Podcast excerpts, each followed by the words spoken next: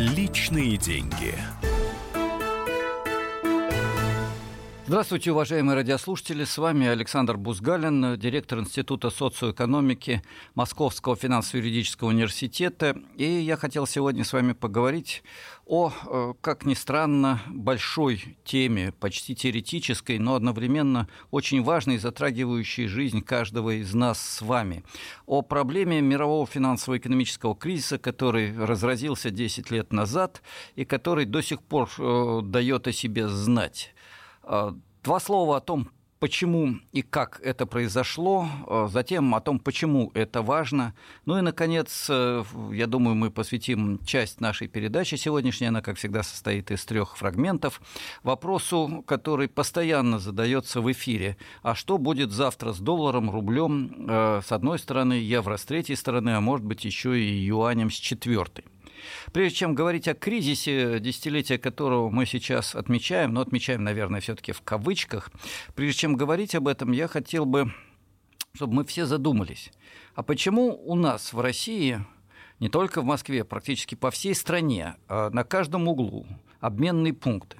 Почему у нас э, в интернете и на радио, на телевидении и даже после или вместо сводок погоды э, постоянно говорят о том, какой курс у доллара, какой курс у евро?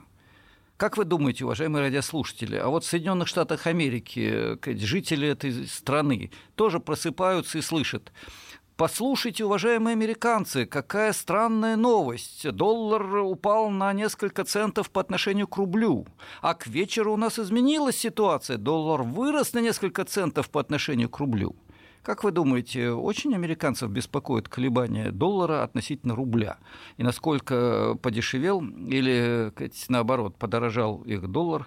Э, и собираются они или нет э, складывать в кубышку деньги на рублевые счета? Вопрос выглядел бы смешным, если бы за ним не стояли очень больные проблемы нашей с вами жизни, а не просто экономики. Э, проблемы, которые постоянно волнуют наших граждан, проблемы, которые очень трудно решить. А проблемы действительно фундаментальные. И главное из них состоит в том, что не только российский, но и мировой финансовый рынок сегодня принципиально неустойчив. Кибернетики об этом говорят как о черном ящике. В чем проблема? Проблема в том, что 10 лет назад мировой финансово-экономический кризис разразился непосредственно из-за проблем в области финансов. Эти проблемы казались чисто финансовыми. Казалось, что они были связаны с э, неправильной политикой в области кредитования, э, с некоторыми ошибками некоторых финансистов, э, с не слишком уверенными и несвоевременными в ряде случаев действиями представителей финансового блока правительства США и Западной Европе. Но это была видимость. На самом деле причины кризиса лежали в гораздо более глубоких материях – я позволю себе несколько слов как профессор, поскольку по-другому это объяснить невозможно, но надеюсь, что радиослушателям все будет понятно, даже тем, кто никогда не занимался специально финансовой алхимией.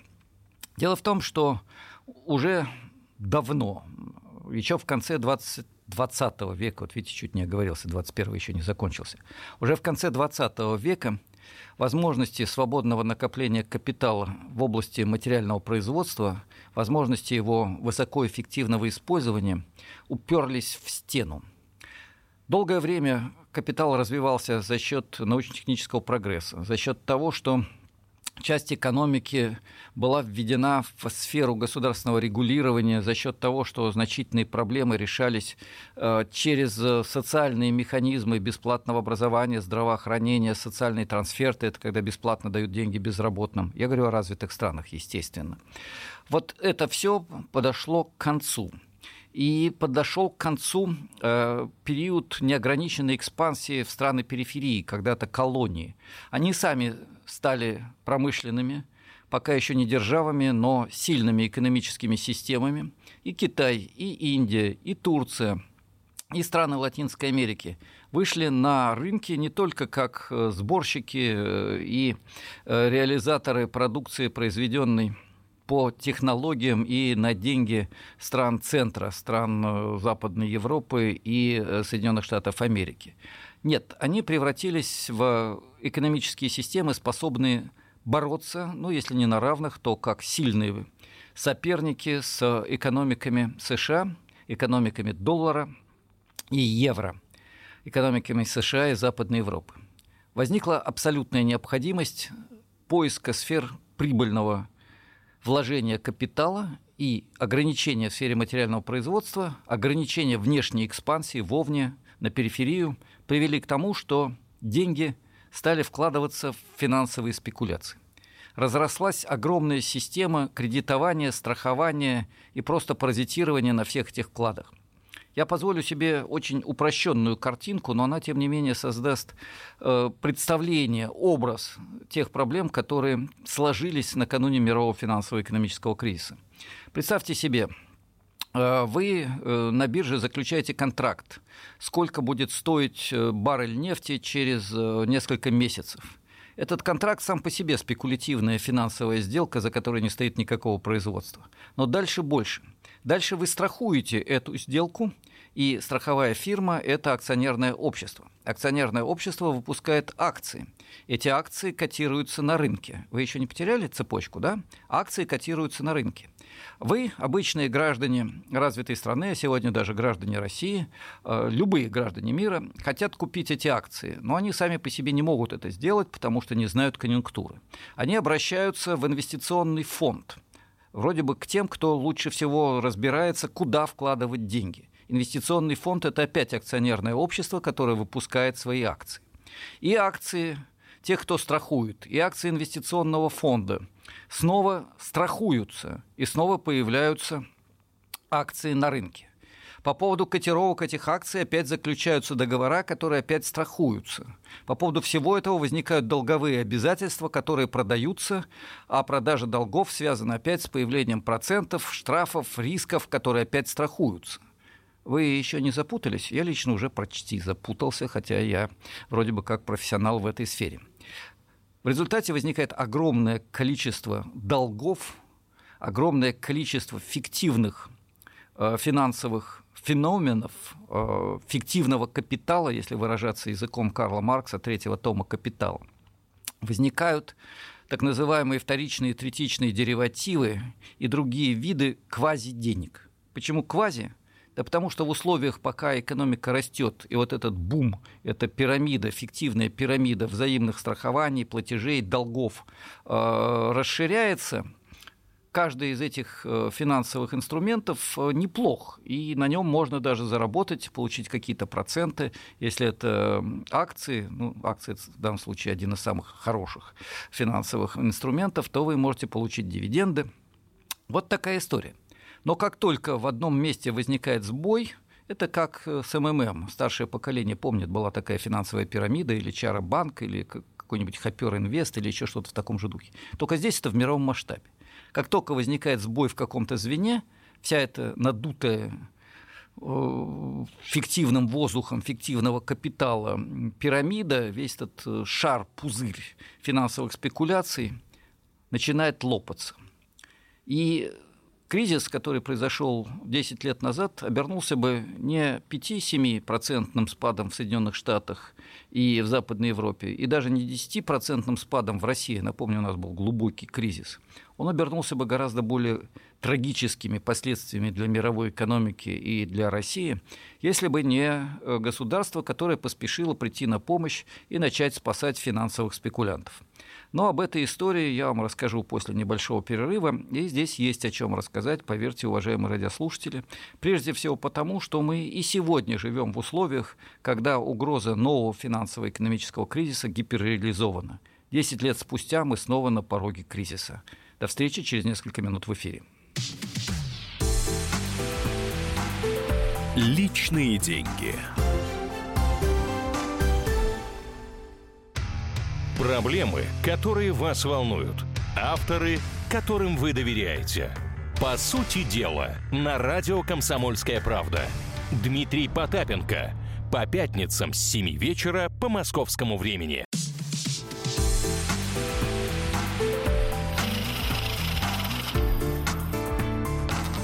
Личные деньги. Мы продолжаем наш разговор. Э, с вами Александр Бузгалин, директор Института социоэкономики Московского финансово-юридического университета. Мы беседуем о интересной дате, необычной дате, о которой немногие, я думаю, вспомнят. Десять лет назад, в 2008 году, э, разразился мировой финансово-экономический кризис. Ну, начался он, на самом деле, раньше, он начался на рубеже 2007-2008, но лето, осень 2008 года сказали всем – кризис есть и кризис глубокий. Напомню некоторые цифры. Э, в общей сложности спад в экономиках э, развитых стран составил 5-7%. Э, до этого, напомню, таких падений мировая экономика не знала на протяжении нескольких десятилетий. В России спад был гораздо глубже, минус 10% по самым скромным подсчетам, кумулятивный общий спад в результате кризиса. В некоторых странах, правда, ситуация была гораздо лучше. Классический пример позитивного прохождения через полосу мирового кризиса – это китайская экономика, где экономического, э, экономического спада не было вообще.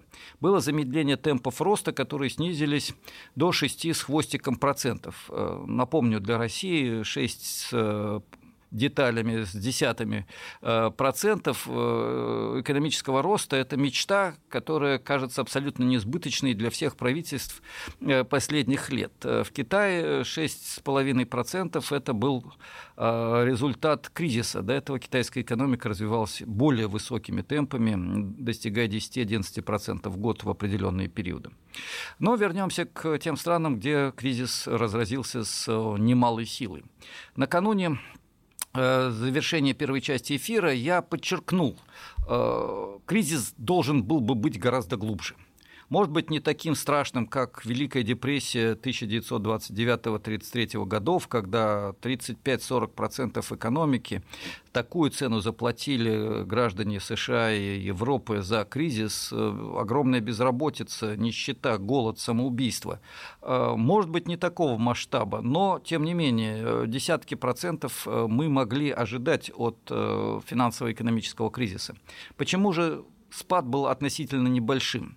Причина достаточно проста. Э, экономика с 30-х годов э, в одних странах, 50-х э, годов после Великой Отечественной войны, как мы говорим, Второй мировой войны, как говорят в остальных странах мира, вот после этой войны экономика стала очень активно регулироваться государством, она стала социализированной, оставаясь капитализмом и рынком.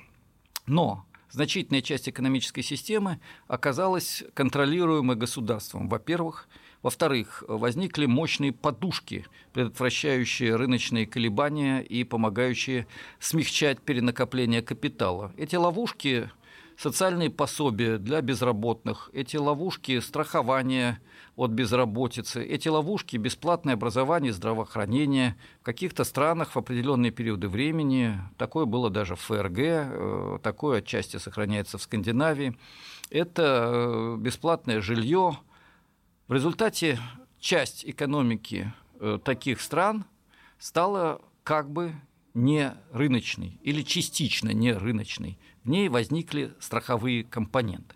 И государственный бюджет стал значительной частью экономики. Государство сегодня перераспределяет от трети в США до половины в странах Западной Европы всего, что производится за год, валового внутреннего продукта. Вот в этих условиях у государства появилась большая возможность смягчать конъюнктуру рынка и спасать в условиях кризиса экономику от обвала. Только вопрос, как спасать. Этот вопрос обсуждался в том числе и в России. У нас государство существенно более бедное, и было таким в 2008-2009 годах. И спасать от кризиса можно было за счет э, резервного фонда. Ну и был вопрос, как спасать. Напомню, в России спад был 10% в результате спасательных мер всего или целых 10%, оценивайте, как считаете нужным. Путей спасения было несколько. Первый путь – прямые вложения в производство из государственного бюджета, э, инвестиции, поддержка социальных программ, э, развитие социальной инфраструктуры, общественные работы. Иными словами, мы создаем производство, мы создаем зарплаты, мы создаем спрос, зарплата – это спрос, мы платим людям, страдающим от кризиса, деньги, в том числе пенсии, пособия и так далее. Они предъявляют опять-таки спрос. Спрос в экономике, который остается в значительной степени рыночный, это мощный стимул для того, чтобы расширять производство, то есть выходить из кризиса. Вот по этой цепочке отчасти пошли в Соединенных Штатах, в большей степени пошли в Европе, в значительной определяющей степени пошли в Китае и чуть-чуть пошли в России. Была и другая альтернатива, другой путь который очень активно использовали в США, очень активно использовали в России, практически не использовали в Китае и в меньшей степени, чем в США, и намного меньше, чем в России, использовали страны Западной Европы. Какой это путь? Путь э, спасать частные финансовые институты, которые банкротились в результате кризиса. Помните, я вам рисовал цепочку. Производству нужны кредиты, кредиты дает банк, Банк сам э, является акционерным обществом, его акции покупают, продают инвестиционные компании. Инвестиционные компании, деятельность банка и все вклады страхуются, страховые компании выпускают акции, э, есть еще пенсионные фонды, хедж-фонды, огромное количество частных финансовых институтов, которые надстраиваются над банками, которые надстраиваются над производством производство первый уровень, банки второй уровень и огромное количество разных финансовых посредников, третий, четвертый, пятый и целая пирамида, образующая финансовый пузырь. Так вот, в Китае стали спасать производство, фундамент.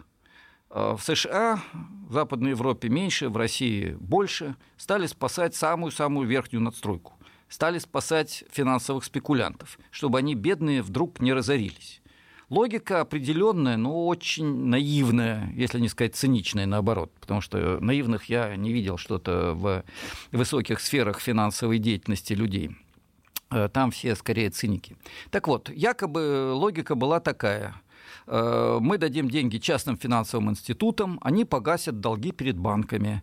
Банки тогда погасят долги перед предприятиями, дадут им дешевые хорошие кредиты. Предприятия на эти кредиты купят оборудование и наймут э, рабочих, расширят производство. Расширение производства приведет к выводу из кризиса все было бы прекрасно, если бы не э, вот тот самый цинизм расчета, о котором я говорил. Потому что те, кто требовал от государства деньги для частных финансовых институтов прекрасно понимали, как только из государственного бюджета поступят десятки миллиардов долларов, э, сотни миллиардов рублей э, в карманы собственников, а точнее инсайдеров, тех, кто контролирует реальную власть, э, ну, скажем просто, хозяев частных финансовых институтов, как только эти хозяева получат эти сотни миллиардов рублей – так они почему-то забудут, скорее всего, по преимуществу, я ищу мягкие слова, они забудут отдавать долги банкам, они забудут о возможности предоставить дешевые кредиты, они обо всем этом забудут, и эти денежки почему-то как-то очень непростым, э, но для них понятным образом окажутся в офшорной зоне. Банки так толком и не получат ресурсов для того, чтобы давать кредиты э, предприятиям, предприятия так толком и не получат кредитов для того, чтобы расширять производство. Ну и Дальше государству сказать, э, придется затыкать дыры из э, резервного фонда вместо того, чтобы этот фонд использовать для развития производства. И экономика сначала провалится на 10%, как она провалилась в России, потом попытается расти темпом в 2%, потом снова сказать, уползет в минус 2%, потом будет стагнация. Сейчас оптимистические надежды на то, что 2% роста нас ждут в ближайшей исторической перспективе 2018-2019 годов. Вот такая алхимия. А за всем этим скрывается урок. Урок, который мы обязательно обсудим в третьей части нашей передачи. Урок э, недоверия мировому финансовому рынку, угроза кризиса на котором по-прежнему остается гиперреализованной. Этот рынок по-прежнему содержит огромное количество плохих денег или квазиденег, виртуальных денег. Это не ругательство, это реальность. Фиктивного капитала. Сегодня э, объем вот этих ресурсов по-прежнему более чем в 10 раз превышает объем мирового валового продукта. 9 десятых этих плохих денег – это фикция, это пузырь, надутый гнилым воздухом финансовых спекуляций. И этот пузырь может лопнуть в любой момент. Пока его страхуют, поддерживают, затыкают дыры, латают. Но это не лучшая политика.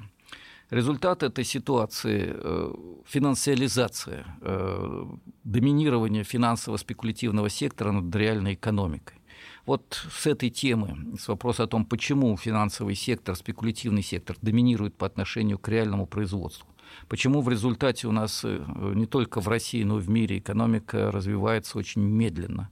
Как это может сказаться на гражданах? Э, что происходит с валютой и что произойдет с валютой в ближайшей исторической перспективе? Вот об этом мы с вами обязательно поговорим в последней третьей части нашей передачи «Личные деньги». Напомню, ее ведет по четвергам, вот э, в это урочное время, Александр Бузгалин, директор Института социоэкономики Московского финансово-юридического университета. Личные деньги. Будьте всегда в курсе событий.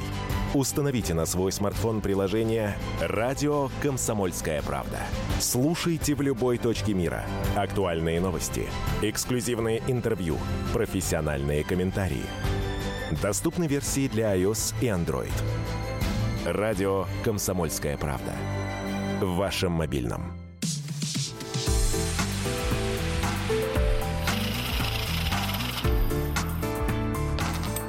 Личные деньги.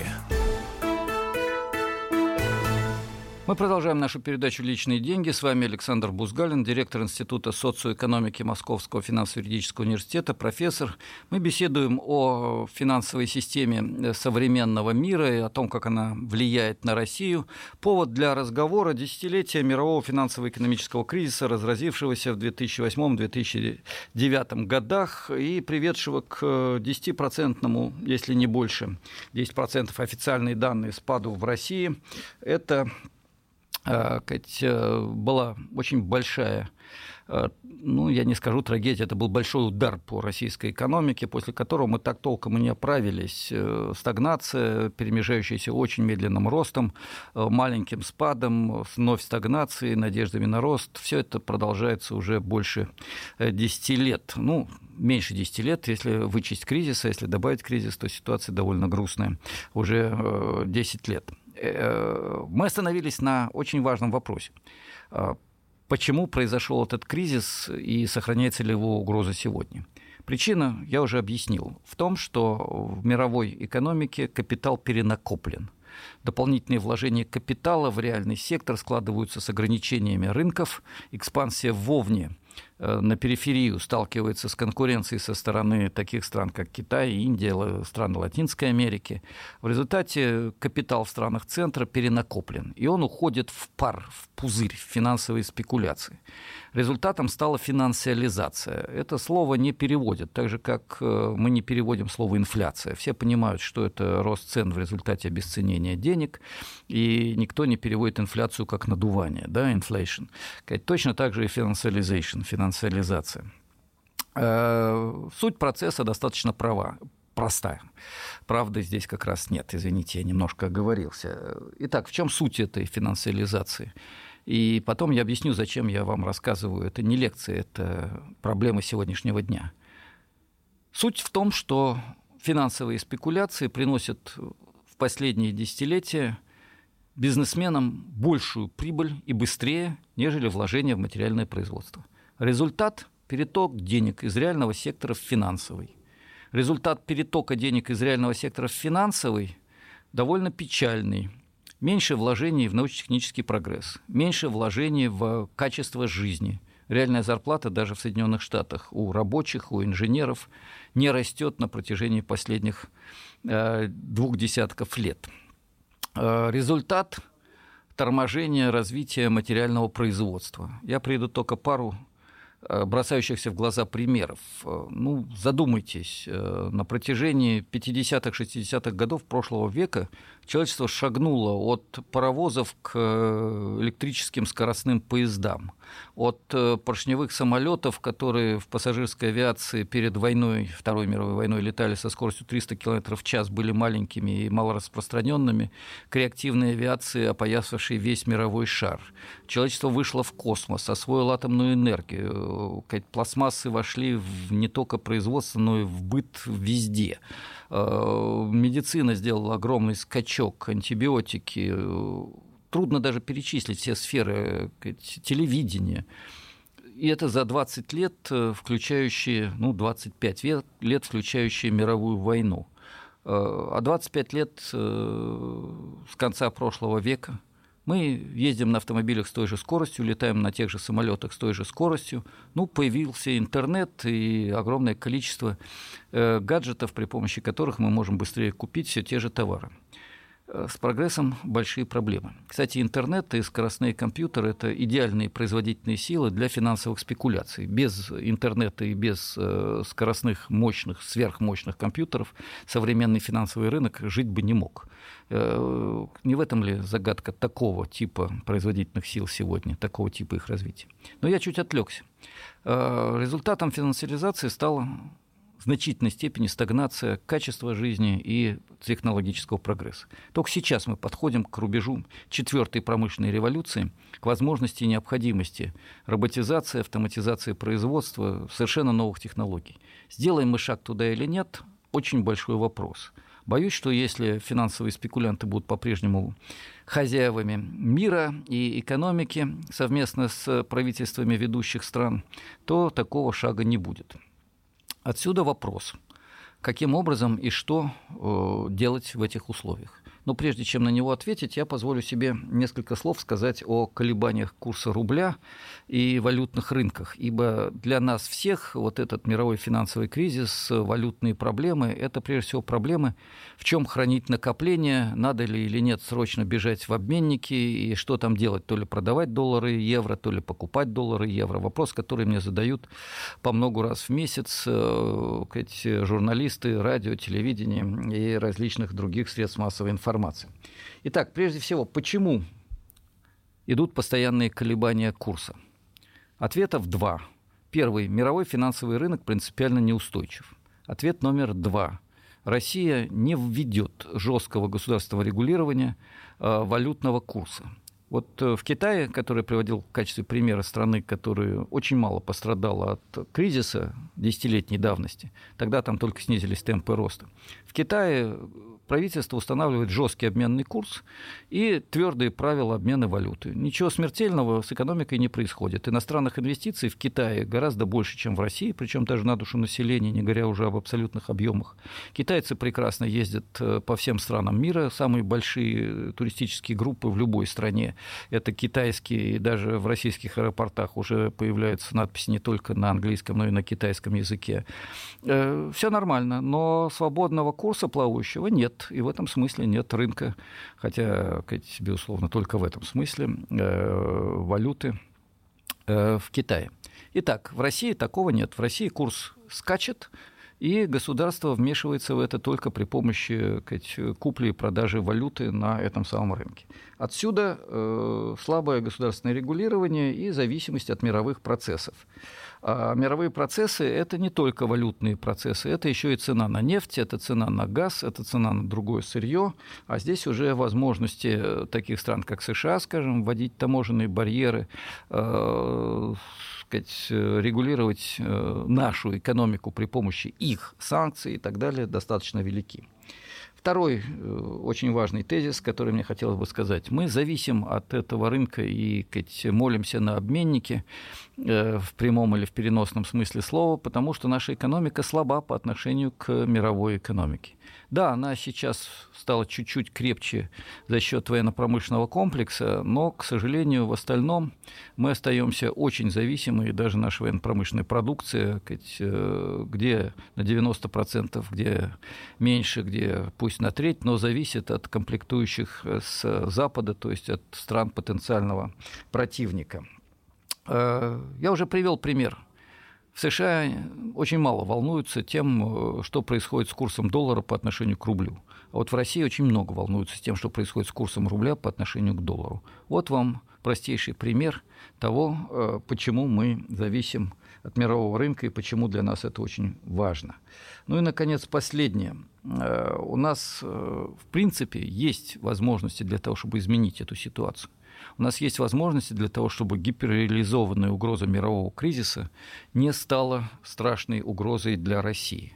Но для этого нам нужна другая модель финансовой и экономической политики. Для этого нужны довольно серьезные меры в этой сфере.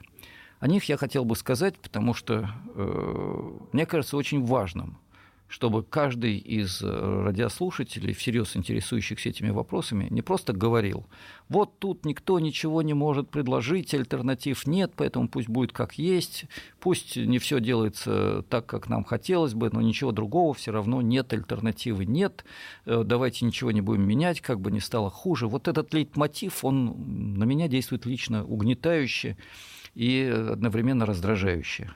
Почему? Да потому что есть альтернатива, и она достаточно известна. Эта альтернатива предполагает, во-первых, э, предотвращение углубления финансиализации в России. Ну, если говорить проще, нам надо отказаться от э, нарастающей власти частных финансовых институтов в нашей стране это не обязательно государствление финансовой системы. Это прежде всего прозрачность деятельности банков, общественный контроль за деятельностью банков и ограничение финансово-спекулятивного капитала, в том числе через налоговые механизмы и другие шаги. Это ограничение вывоза капитала или полный запрет вывоза капитала, если это не серьезные инвестиционные программы, которые помогают российской экономике.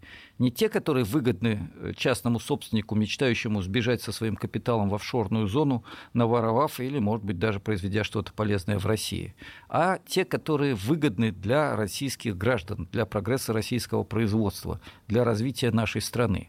Вот если вы делаете совместную программу, которая требует инвестиций с нашей страны в мировые экономические а, процессы, а такие задачи вполне могут стоять перед нами, тогда да, тогда мы помогаем этот капитал инвестировать в совместные большие программы, и его можно и должно будет превращать и в евро, и в доллары, и в юани, и так далее. Но если вы хотите просто сбежать от налогообложения, нет, извините, здесь будут барьеры. Это вторая мера. Третья мера жесткое регулирование валютного курса и не только при помощи, не столько при помощи рыночных методов выбросить валюту на рынок, не выбросить валюту на рынок, а при помощи прямых государственных мер. Ну и ограничение возможности обмена валюты. Все это выглядит жестко, это будет жестко, но, извините, без серьезных реформ я пока не говорю ни о какой социалистической революции. Я говорю только о шагах, которые возможны в рамках социализации и частичного государственного контроля за финансами, о шагах, которые опробированы в Китае и во многих других странах, о шагах, которые будут полезны 90% граждан России, скорее всего, даже 99% граждан России, и будут очень вредны и опасны для 1% тех, кто сосредоточил в своих руках огромные финансовые ресурсы, тех, кто ими спекулирует, тех, кто пытается вывозить и вывозит эти деньги за рубеж, вот для них все, что я говорю, это страшно, это угроза, это ножом по горлу. Ну, не буквально, а фигурально, потому что для собственника сотен миллионов э, долларов э, потеря одной сотни из этих миллионов, наверное, равносильно, ну, если не убийству, то страшные операции на его любимом теле. Вот такая непростая ситуация и не такие непростые выводы напрашиваются в связи с э, десятилетним юбилеем э, мирового финансового кризиса. Юбилеем, конечно, в кавычках. Ну и последнее. Если вы меня спросите, уважаемые радиослушатели, что же делать-то, покупать доллары и евро или не покупать, я вам отвечу. Вкладывайте в развитие самих себя и в общественные дела. Тратьте деньги на общественно полезные нужные всем, а не только вам лично, проекты, ну или как минимум на свое образование, здоровье и так далее. И здесь, э, к сожалению, надеяться на то, что вложив в евро или в доллары вы спасете себя на будущее, не приходится. До встречи в эфире. С вами был Александр Бусгалин, директор Института социоэкономики Московского финансово-юридического университета. Личные деньги. The time for empty talk is over. We will make America great again. Это все мы слышали. А что на самом деле происходит в США? Реальные новости, курьезы и события, которые нигде, кроме Штатов, случиться не могут. Как они там за океаном вообще живут? Разбираемся в программе «Не валяй дурака Америка» с Марией Берг и Александром Малькевичем. Слушайте и звоните по понедельникам с 12 часов по московскому времени.